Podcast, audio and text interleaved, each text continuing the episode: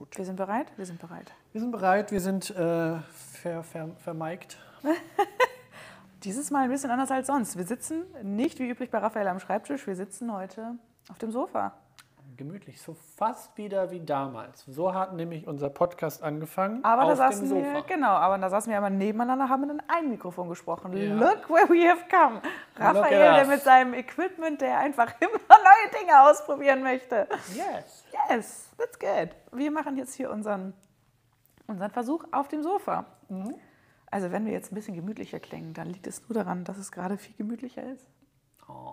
Ha, So nice. so nice. Dann Genau, kann ich mich ja zurücklehnen richtig. und Ähm, äh, einfach drauf losschnacken. exakt. Jetzt bin ich mal gespannt, ob das mit dem Mikrofon hier so alles wunderbar klappt, wie wir uns das vorstellen. Aber Wir werden es äh, in der Aufnahme später dann sehen. ja, Hören. Nicht sehen. Hören. hören. Perfekt. Ann-Sophie hat gegähnt, das heißt, es Wir geht sind, los. wir sind startklar. Wir sind Wir soweit. sind startklar. Genau. Was haben wir denn mitgenommen, Raphael? Wir haben mitgebracht heute einen Oscar-Contender. Und zwar ein Film, den wir nicht in der Sneak wie sonst so gesehen haben, sondern wir sind aus unseren Komfortzonen rausgegangen und in Kinos gegangen, die wir sonst nicht besuchen. Ein Kino. Ein Kino. Kinos, Plural. Ein Plural. Achso, das klingt jetzt so wichtig. Okay. Ja, ja, ich war, doch, doch, stimmt. Ach, nämlich. ich ja war auch- nämlich in ja einem auch- anderen Kino, habe den. Film gesehen und dann korrekt. haben wir den Film nochmal in einem anderen Kino Genau. wieder gesehen. Also für Raphael ist es Kinos Plural, für mich ist es Kino, anderes Kino, Genau. Einzahl. So sieht's aus. Und wir haben mitgebracht Anatomie eines Falls, Mhm. so auf Deutsch der Titel, Anatomy of a Fall. Genau, oder Der Anatomie. englische Titel? Shoot. Das ist der französische Originaltitel. Shoot. Du bist, un, die, du bist unsere ähm, Quotenfranzosin, Ja, genau. Französin. Das reicht jetzt auch dann an Französisch hier, ne? Also, das sagst du jetzt. ja, definitiv. Und ich werde auch nichts weiteres auf Französisch sagen heute. Da kann ich mich hier nur in Teufels Küche bringen. Wie, wie viele Jahre hattest du Französisch an der Schule? Vier oder so? Siehst du, hast du drei Jahre mehr als ich. Mhm. Ich hatte ein Jahr, habe mich dann entschieden, äh, Physik zu nehmen, weil wir konnten dann zwischen Was ist das denn für eine Auswahloption? Ja, so war das. Du konntest, äh, du hattest ein Jahr zum Testen, hattest du quasi alles und dann konntest du entscheiden, ob du weitermachst mit der Sprache oder ob du sagst, nee, ich möchte lieber Naturwissenschaften. Naturwissenschaften machen und äh, ich habe mich dafür entschieden. Okay. You do you. Deswegen mein Französisch ist nicht vorhanden. Ich durfte dafür dann irgendwann Physik abwählen. Siehst du? Genau das gleiche, stimmt. nur in die ja, andere du hast Richtung. recht. Nee, also dann habe ich irgendwann Physik, oder habe ich Physik lange noch gehabt? Nee, Chemie habe ich abgewählt. Ja, Chemie konnte man auch früher ab, äh, später Schande über abwählen. mein Haupt. Bio hatte ich, glaube ich, noch zum Schluss. Ja, Bio konnte man, glaube ich, nicht abwählen. Du musst auf jeden Fall ein naturwissenschaftliches Fach haben. Ach so, ja gut, wenn du Glaub ich, anders. ne? Okay, verstehe. Ich weiß, Aber ich glaube, die wenigsten haben Bio abgewählt überhaupt. Wieso auch? nee, weil es gab ja auch, ja, Bio ist, ist äh, genau eine der, der Easy-Fächer in der Schule gewesen. Das weiß ich nicht, aber wenigstens interessant. Ja, das kann man bei jedem Fach, Fach wahrscheinlich sagen. Also in irgendeiner Richtung ist doch alles irgendwie interessant. Ja, rückblickend aber doch nicht Ja, ja, in der. Schulzeit. Nee, in der also Schulzeit- waren grundsätzlich immer coole Lehrer In- meistens. Das ist, glaube ich, so ein bisschen. Ja, bei dir vielleicht. Ein, Der einzige coole Lehrer war ähm, Sportunterricht, finde ich. Obwohl, nee, gar nicht. Ja, Erdkunde. Das ist jetzt aber wirklich. Erd- ja, er- unser wir, Erdkundelehrer war so wir, schrecklich. wir hatten einen sehr, Deshalb sehr habe ich Erdkunde irgendwann abgewählt. ja, es kommt auf den Lehrer an. Es ne? kommt Lehrerin oder Lehrer, Lehrer. wenn die das irgendwie nicht äh, interessant oder fällt. überzeugend rüberbringen, dann hat man keinen Bock aufs Fach einfach. Jupp. In Geschichte war so. Geschichte ist ein super interessantes Fach, aber der Eigentlich schon. Lehrer war so anstrengend, dass ich keinen Bock auf Geschichte hatte.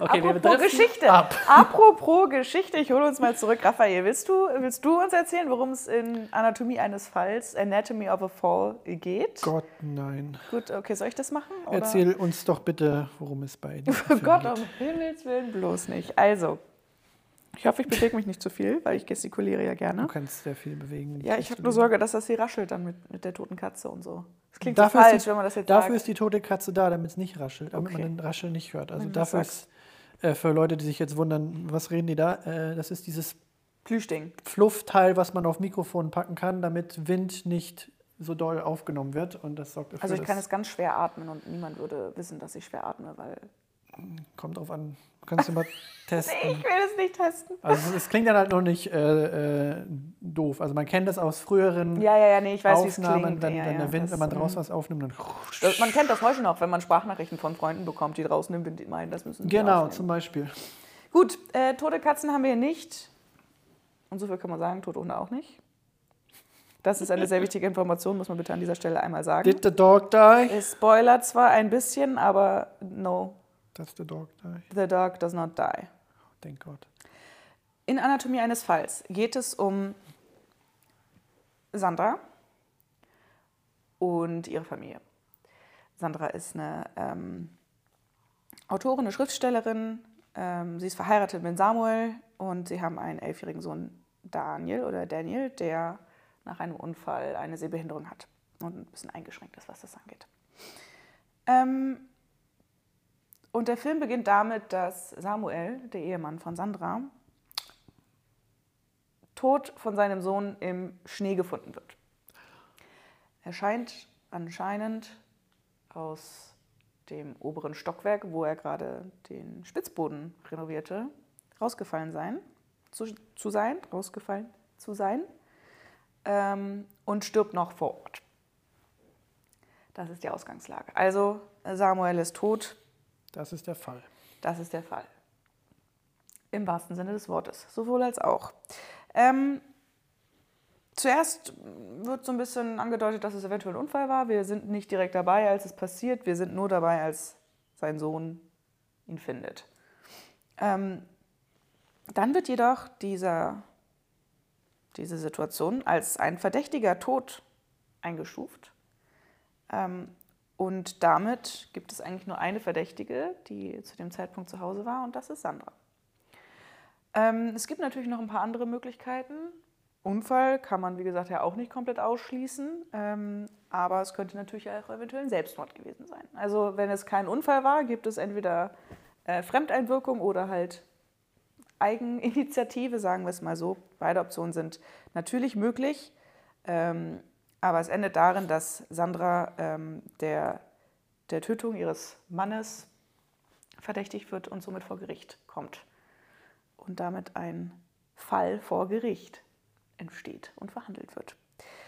Und das ist natürlich dann der große Teil des Films, wo es darum geht, wie ist der Kontext dieser Familie, dieses Ehepaars, dieses Liebespaars, ähm, wie stehen die zueinander, wie ist die Vorgeschichte, gab es Streit, gab es Probleme in der Beziehung, wie sieht ihr Leben grundsätzlich aus, was könnten Motive sein, was sagt die reine Spurenlage, das ist natürlich auch immer eine Sache, die natürlich nicht, nicht unrelevant ist.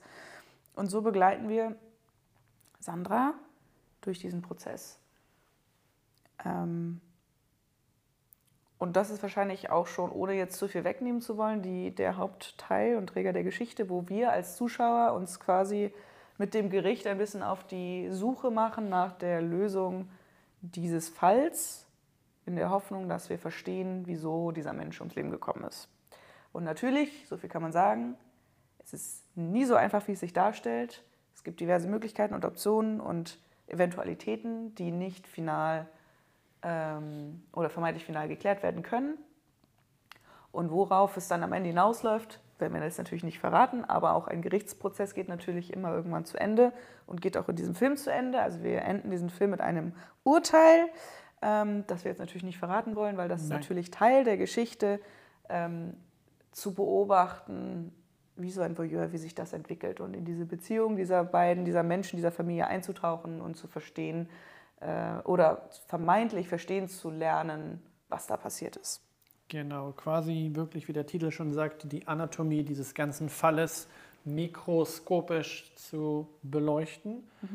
Und ähm, was ich auch interessant fand, dass die, die Regisseurin, ähm, wie heißt sie noch gleich, Justine Trier, Justine Trier. mhm, das, was Ann-Sophie gesagt hat, ähm, die auch gleichzeitig die, die äh, Schreiberin ist, zusammen mit einem Co-Writer.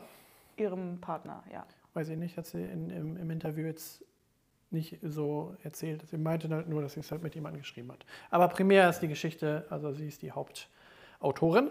Ähm, die Entscheidung, dass diese, diese Geschichte, die sich erzählt, aus der Perspektive des Gerichts quasi kommt und dass wir als Zuschauer damit äh, zwei unterschiedliche Wahrheiten bekommen. Einmal natürlich von der Verteidigung und natürlich einmal von der Anklage.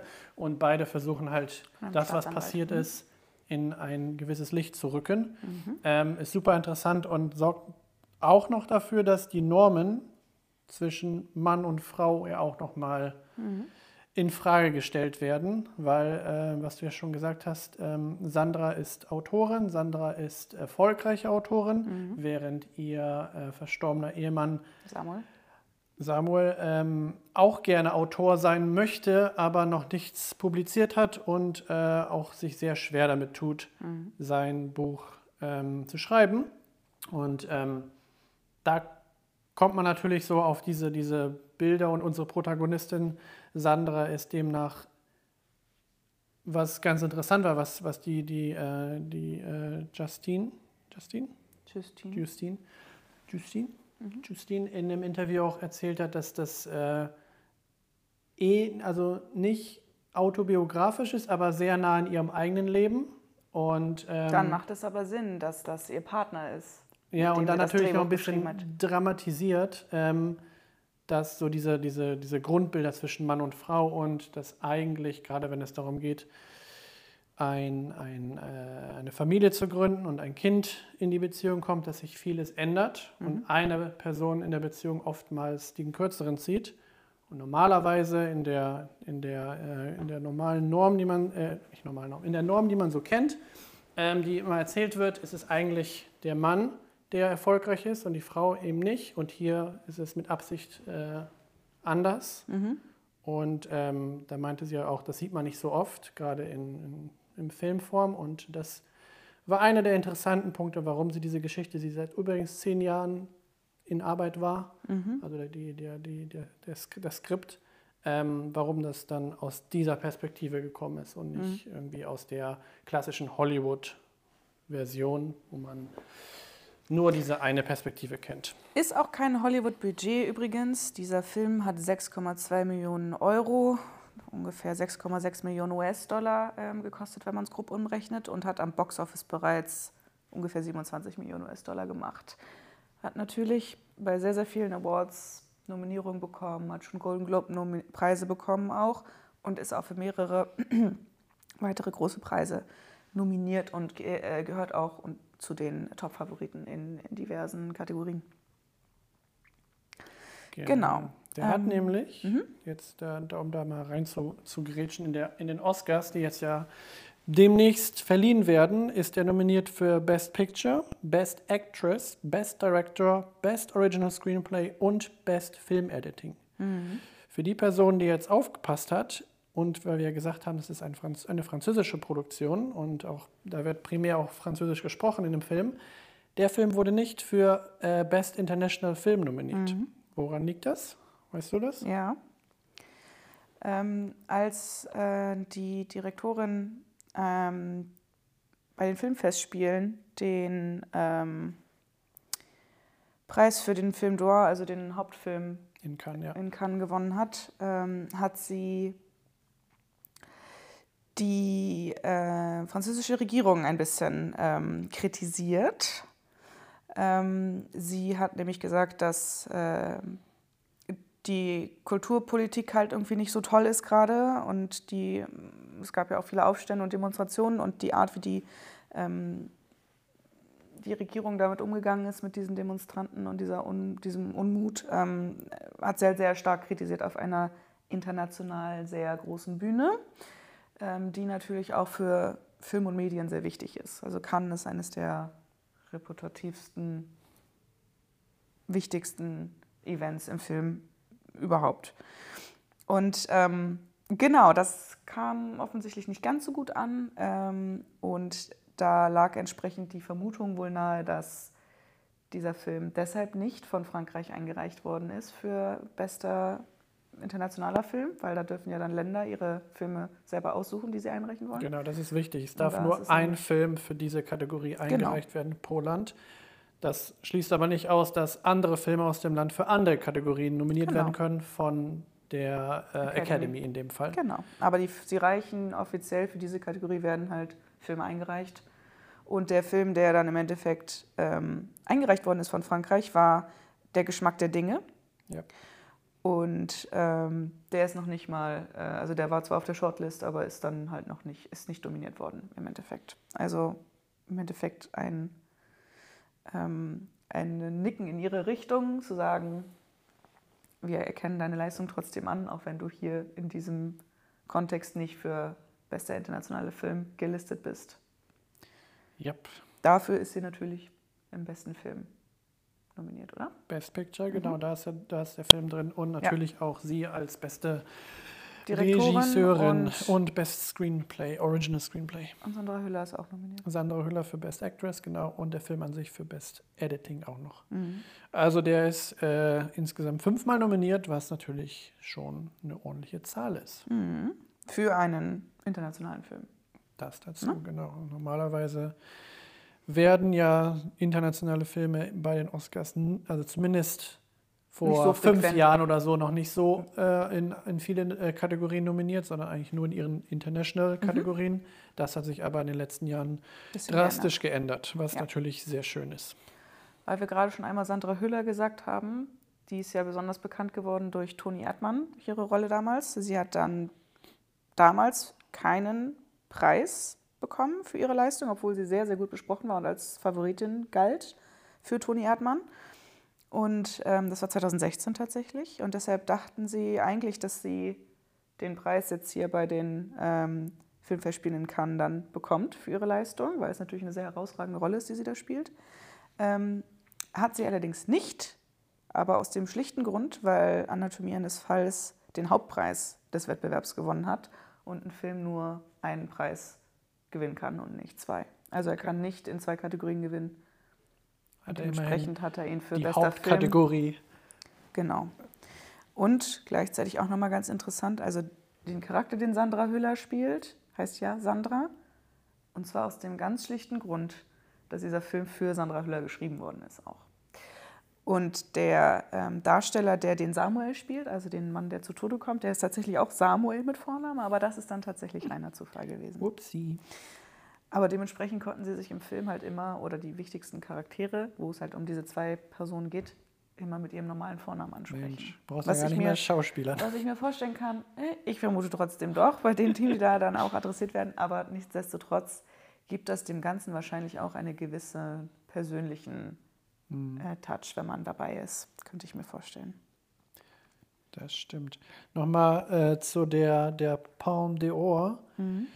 Ähm, damit ist äh, Justine die dritte Frau überhaupt, die mhm. diesen Preis gewonnen hat. Ähm, denn vorher, also bis auf, bis auf sie, waren halt noch zwei andere, die den Preis gewonnen haben. Mhm. Und hat damit ein Stück Filmgeschichte geschrieben.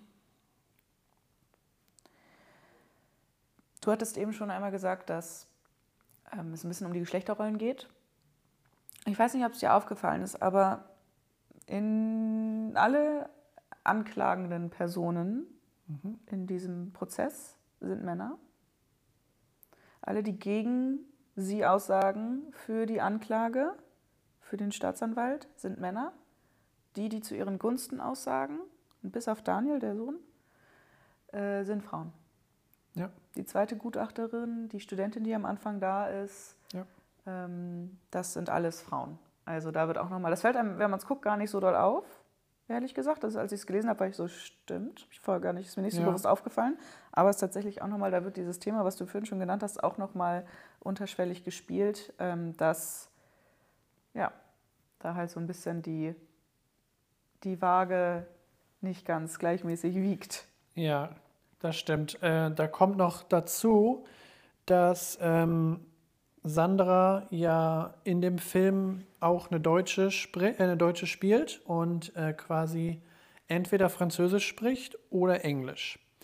Und in dem Gericht, weiß nicht, ob dir das aufgefallen ist, aber wenn ähm, sie angeklagt wird oder wenn sie versucht, ganz normal diesen, diesen ähm, Fall ähm, eine Aussage zu tätigen mhm. und das quasi so ein bisschen geplant, das, das so einstudiert ist, dann spricht sie Französisch Also ja, weil es ist ja auch gewünscht und verlangt, dass sie Genau. Französisch spricht. Dann Mhm. spricht sie Französisch, wenn sie sich sicher fühlt.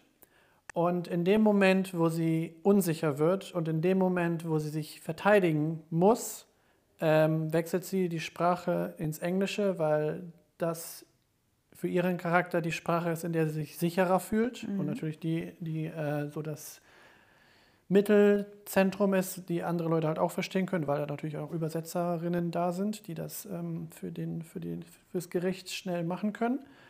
Und das ist auch noch so ein Ding zwischen nicht nur Mann und Frau, sondern auch, dass die Sprachbarriere auch sehr, in- auf sehr interessante Weise hier ähm, eine Rolle spielt, gerade in diesem, in diesem Gerichtsfall, wenn es darum geht, dass man angeklagt ist ähm, für, für einen Mordschlag. Ich glaube, grundsätzlich ist auch, hat sie sich, ähm, ist es eine Empfehlung der Verteidigung wahrscheinlich auch gewesen, auf, es versuch, zu versuchen auf ähm, Französisch, weil es einfach immer ein bisschen näher an den Leuten dran ist, wenn man die Muttersprache spricht. Wir wissen, wie die Franzosen sind. Kommt eh nochmal, sind auch so ein bisschen anders Ja, das, eingestellt. das ist nämlich auch, du, du merkst es in dem, in dem ähm, wie heißt der, der, Anklag, der Ankläger, der, Der Staatsanwalt. der Staatsanwalt, immer wenn sie nicht Französisch spricht, ähm, macht er so, macht er so nicht nur gestikuliert, sondern auch in seiner Tonfall wirkt er so abwertend, Mhm. ähm, dass sie die Sprache jetzt gewechselt hat. Also er, er nimmt es halt auf, weil es halt nur für sie, weil es so einfach für sie ist, aber du merkst halt, er spielt wunderbar diesen französischen will man auch die ganze Zeit, dem will man aber auch, also ich finde den aber grundsätzlich, ich weiß gar nicht, ob ich das so gemerkt habe, ob das jetzt auf die Sprache dann bezogen war. Ich finde er einfach grundsätzlich ist er sehr brillant, was dieses sehr anklagende, sehr negative, Ja. ähm, also dem will man wirklich die ganze Zeit eigentlich nur ins Gesicht treten, weil es sich so unfair anfühlt, auch wenn das natürlich eine Gerichtssituation ist, klar, ne?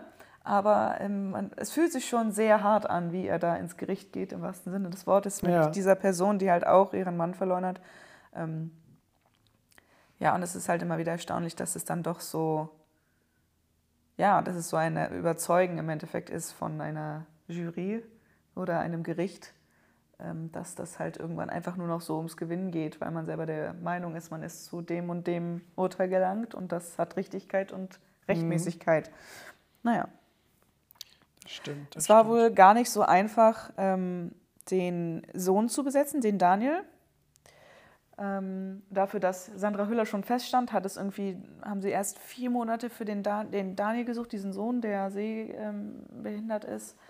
Und haben ihn nicht gefunden und mussten dann nochmal drei Monate casten, bis sie ihn dann gefunden haben. Und ähm, nicht nur seine Leistung ist sehr berührend, finde ich, weil es eine sehr wichtige Rolle auch in diesem Film, Ja. weil er einfach so unschuldig ist und da so in diese brutale, grobe Welt der Erwachsenen reingeworfen wird und da auch irgendwie wenig Gnade erfährt, so ein bisschen. Das ist schon echt hart manchmal. Er fragt aber auch tatsächlich danach, dass er nicht. Äh, Ja, natürlich, aber trotzdem, also auch unabhängig davon, wo es um Themen, wo es darum ging, bevor, Ja, äh, bevor es dann so richtig ex, also stark adressiert, ist es einfach ein Thema, wo ein Kind auch lernen muss, wie man das verarbeitet. Ne? Also Ja. das ist schon krass. Und ähm, nicht nur der spielt ja ganz fantastisch und brillant und eine sehr, sehr wichtige Rolle, sondern auch der Hund, der Snoop. besagte Hund, der den Snoop spielt. Das ist Ja. ein Border Collie. der, der müsste Ähm, eigentlich Messi? auch nominiert werden. Der ist nominiert worden, denn er hat in Cannes die Hundepalme bekommen. Wirklich? Ja, es gibt anscheinend da auch einen Hundepreis oder einen Zu Tierpreis. Recht. Also, der, der ähm, weil du, weil du sagst, ach, give, give this guy an Oscar. Er hat einen Award bekommen für diese Rolle, dieser Ja, sehr, sehr schöne Border Collie. Ja, total. Messi heißt er tatsächlich. Also, Ach, das, das wärmt mir mein Herz, dass der der hat einen gewonnen. Award bekommen hat für, für diese fabelhafte Leistung. schauspielerische Leistung. Also wirklich. Ganz, also, ganz ausgezeichnet, ja. Ja. Ähm, und ich weiß es nicht, ob es dir aufgefallen ist. Ähm, dadurch, dass dieser Film ja im Endeffekt uns begleitet als Zuschauer in der Suche nach der Wahrheit und das alles anfängt aufzudröseln, weil wir das so tun und wir das zeitgleich quasi verfolgen, also immer den gleichen Stand haben wie das Gericht. Wir haben keinen Vorsprung. Also es ist nicht so, dass wir warten auf den Moment, wo sich das alles aufklärt und es ist clever, sondern wir gehen mit dem Gericht. Gibt es keine richtigen Rückblenden in diesem Film? Es gibt nur eine einzige Rückblendung später, die müssen wir jetzt ja gar nicht so genau im Detail beschreiben, aber sie lösen es ganz interessant, weil es ist eine Erinnerung, mhm. die von Daniel erzählt wird. Und dieses, dieser, der, der, die Sequenz, die aber läuft, die man sieht, also er ist vor Gericht, er tätigt diese Aussage und erzählt, wieder, wieder erzählt etwas von, was passiert ist, was er erlebt hat mit seinem Vater. Und synchronisiert quasi, wir sehen diese normale Szene, die er erlebt, also quasi in seinem Erinnerungsbild, aber hören seine Stimme, ja. die die seines Vaters ersetzt im Endeffekt und die Situation quasi narrativ begleitet. Fand und ich erklärt. einen sehr schönen Stilmittel. Genau, aber das ist die einzige richtige Rückblende, die wir haben. Und das ist eigentlich auch wiederum ganz interessant, weil er derjenige ist, der nicht sehen kann. Ja. Ne? Also deshalb ist diese Szene auch, glaube ich, sehr, sehr relevant für den ganzen Film und ich glaube, an dem Punkt, wo diese Szene stattfindet, kippt auch ein bisschen was im gesamten Film. Ich weiß nicht, wie es für dich war, ja. aber das ist ein sehr, sehr wichtiger Moment, wo er diese Geschichte erzählt. Ja, fand ich auch. Äh, und da findet man so ein bisschen mehr Sicherheit in einer Vermutung, die man vielleicht hatte oder die im Raum stand zumindest, wie sich dieser Fall aufklärt. Ob er sich dann aufklärt, wollen wir natürlich nicht verraten, aber man, man hat das Gefühl einer gewissen Sicherheit mhm. und, oder einer gewissen Ahnung. Fand ich auch. Und ähm, den, den letzten oder die letzte interessante Information, die ich noch hatte von dem Interview, was ich mir dazu angeguckt habe, ähm, geht so ein bisschen in diese Richtung und da will ich auch nicht zu weit reingehen, weil es eigentlich auch schon zu weit in, in, in den Spoiler reingeht. Mhm. Aber es spielt genau mit diesem Gedanken, was auch immer im Endeffekt ähm, der Ausgang von dem Film ist. Sie wollte auf jeden Fall diese Frage im, im, im Raum lassen mhm. und ähm, ist auch sehr froh, dass es wie Christopher Nolan auch in seinen äh, Filmen Artikel gibt, die das eine denken und Artikel gibt, die das andere denken. Mhm.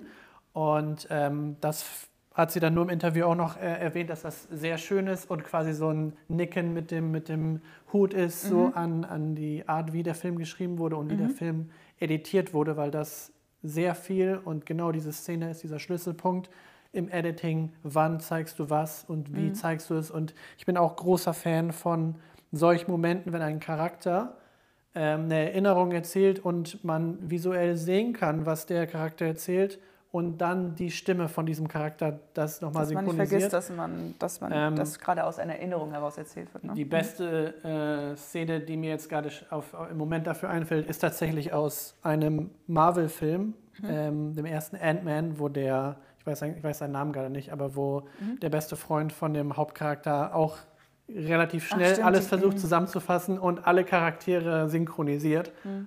Und das hat Edgar Wright ja geschrieben mhm. und er, der ist ja tatsächlich sehr gut in, in solchen äh, schnellen Cuts und mhm. das fand ich damals schon sehr toll und ist mir dann hier auch nochmal bei dieser Erinnerung aufgefallen und natürlich hier in einem ganz anderen ähm, Licht, aber äh, ähnliches Stilmittel. Mhm.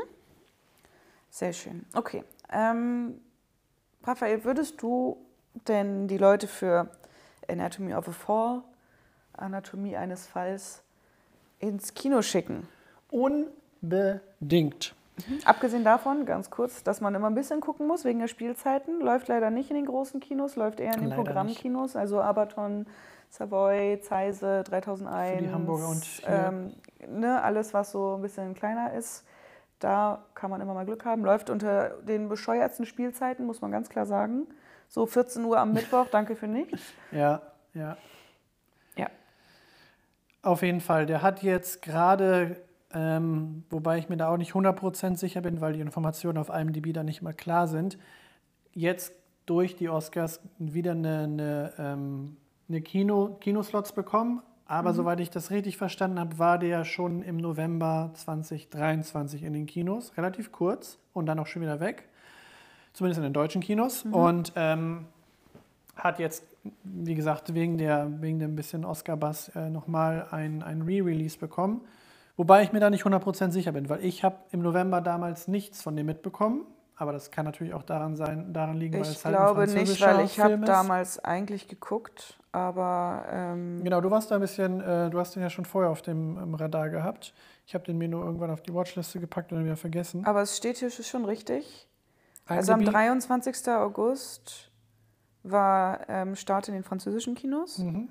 und 2. November ähm, in den deutschen. Genau, und deswegen, also, ne, auf jeden Fall ähm, das mal dahingestellt. Der hat jetzt gerade wieder kleinere Programmkinos ähm, bekommen, wo der Film jetzt gerade wieder äh, zu sehen ist. Mhm. Danach wird er dann auch wahrscheinlich im März oder so ähm, relativ schnell in den Streaming-Plattformen verfügbar sein. Ähm, so zumindest auch auf der Webseite von, von denen, dass der dann bald verfügbar ist. Von daher, wenn ihr den nicht mehr im Kino schafft, weil äh, die Spielzeiten jetzt vielleicht nicht sehr arbeiterfreundlich, Arbeitne arbeitnehmerfreundlich sind, ähm, dann auf jeden Fall äh, so schnell wie möglich auf Streaming oder äh, kaufen.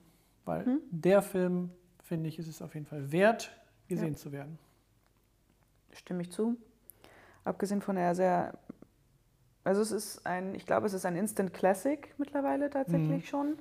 Es ist eine sehr, also auch ein ganz beliebtes ähm, Format ja eigentlich in den 80ern, glaube ich, auch gewesen, der, der Gerichtsfilm im Endeffekt, ne, wo du so ein bisschen den, den Fall uncoverst quasi und dann kommt halt meistens irgendwie ein fancy Plot-Twist, irgendwie, mhm. den man nicht vorhergesehen hat. Ähm, das, diesen Anspruch erhebt dieser Film nicht. Er widmet sich schon so ein bisschen dem, wie ein Gerichtsvorfall nun mal läuft. Das ist ein Darlegen von Argumenten, ein Überzeugen von einem Richter, von einer Jury. Es ist ein strategisches Spiel, was gespielt wird. Es ist nicht zwangsläufig immer nur auf Wahrheit und Ehrlichkeit basierend. Da wird auch viel geübt, da wird auch viel zurechtgelegt, da wird sehr kalkulativ ähm, agiert. Und das zeigt dieser Film eigentlich auch ganz schön. Und ähm, nimmt halt auch immer noch mal mit, dass diese Familie halt auch gleichzeitig gerade einen Verlust erlebt. Ne? Ja. Und dass das natürlich ganz schön hart ist. Also unabhängig davon, ob du diesen Verlust verursacht hast oder nicht, ähm, das ist ja in dem Fall gar nicht so wichtig, weil mindestens ein Leidtragender ja in dem Fall dabei ist, das ist das Kind, der Sohn.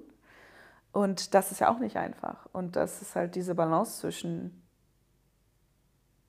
diesen zwei Welten, die sich dann auftun, ist auch nochmal ganz interessant. Dann der gesellschaftliche Kontext, was natürlich alles bewertet wird und wie alle immer meinen, sie wissen, was Sache ist und wie schnell auch vorverurteilt wird im Zweifel, egal ob positiv oder negativ. Ähm, also es ist ein sehr gesellschaftlicher Film, glaube ich, auch ein sehr grundsätzlich rollenkritischer Film, ähm, ohne zu sehr zu werten im Endeffekt auch. Er versucht da, glaube ich, schon relativ neutral zu sein und er ist jetzt nicht ganz klar auf der einen oder der anderen Seite oder bei der einen Theorie oder der anderen. Man schwankt ein bisschen in seinen Tendenzen. Und was ich vor allen Dingen auch glaube, was man nicht tun sollte, ist, da haben wir auch schon drüber gesprochen, ein paar Sachen überzubewerten und ein bisschen den Schritt zurückzugehen und die, die, diesen sehr menschlichen Aspekt des Films zu betrachten, der da nun mal drunter liegt äh, da wollen wir auch gar nicht zu doll eingehen, weil das äh, könnte auch jetzt zu viel wegnehmen. Aber es ist ein Film, der sich nicht so wahnsinnig geschrieben anfühlt, wie so der ein oder andere sehr konstruierte Thriller, wo zum Schluss alles im Kopf wehtut, weil es ja. so schlau zusammengesetzt ist, was sich auch anstrengend, angestrengt anfühlt, weil du weißt, dass das kommt.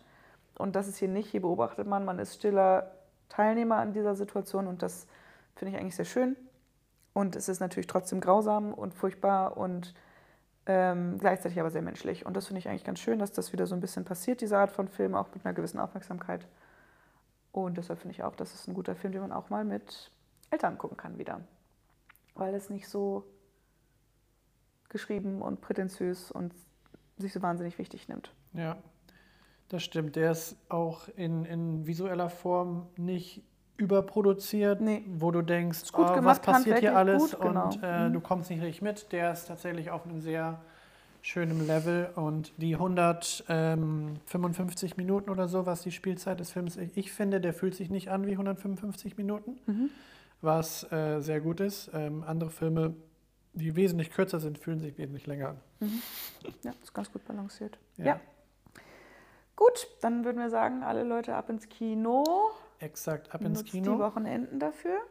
Eine, eine letzte Sache für die, die jetzt noch dabei sind, äh, die ich noch mal raushauen wollte, ist, unser Podcast ist jetzt auch auf YouTube verfügbar. Uh, Im yes. Audioformat natürlich, aber man kann natürlich, wie für die, die darüber gerne hören möchten, äh, unter YouTube at Daumenkino ähm, unseren Kanal abonnieren und kriegt auch zur gleichen Zeit wie jetzt hier in anderen Plattformen auch unseren Podcast dort. Und ähm, da habe ich gerade eben mal kurz reingeguckt. Äh, jemand hat auch auf eines unserer Videos, wollte ich schon fast sagen, auf einer unserer Episoden kommentiert. Mhm. Äh, und zwar After Sun, ähm, den Film, den wir vor ein paar Monaten gesehen haben. Bestimmt schon, ja. Und meint halt auch, dass es ein sehr faszinierender Audiotalk war, den wir gemacht haben zu dem Film. Und ich dachte mir, ach, das ist aber nett gesagt.